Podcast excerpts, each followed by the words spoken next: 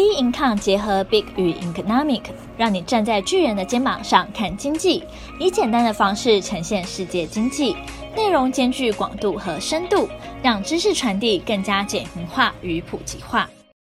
各位听众好，欢迎收听投资新手必听。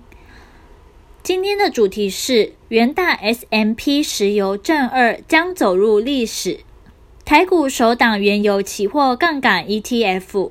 元大原油正二，距离九月三十宽限下市期限将满，净值仍无法回到两元。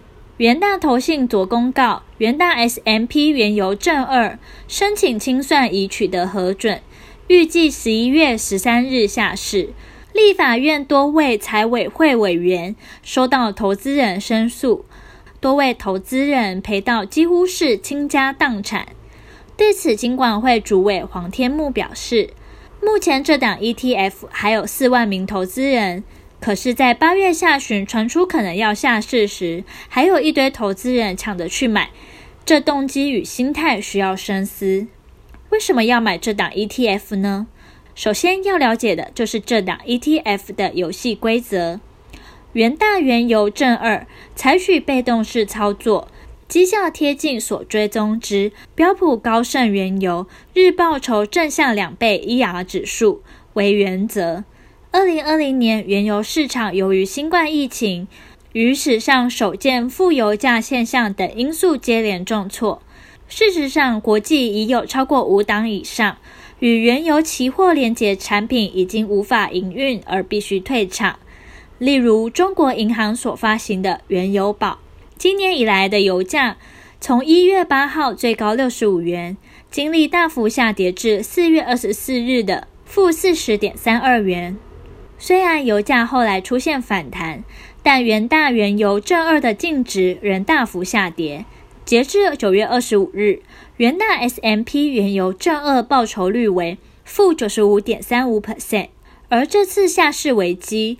持有元大原油正二的投资也组成自救会，赴金管会抗议递澄清书，控诉基金因应付油价事件有操作不当，并希望基金免于清算。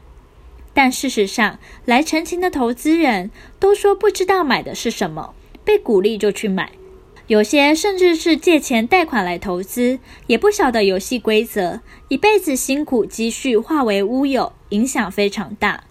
尽管会说，游戏规则有定清楚，但投资人要取得完整资讯其实很不容易，资讯上有很大的落差。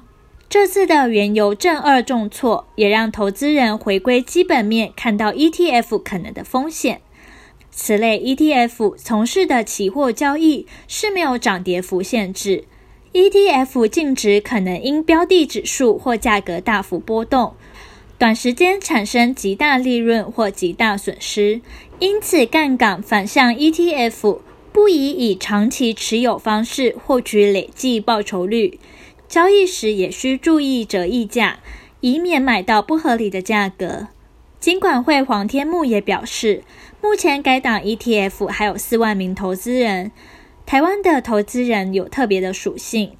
其实元大原油正二这档 ETF 不太适合长期持有，但很多投资人在八月下旬传出可能要下市时，还去投资，这动机与心态需要深思，必须要多做投资教育。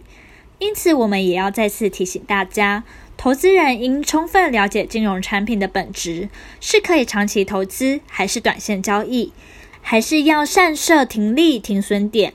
不宜超过自己的风险期限。今天的投资新手必听就到这边结束。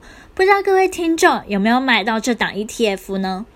欢迎到我们的脸书专业以及 Instagram 直接与我们做交流。那我们下期见喽，拜拜。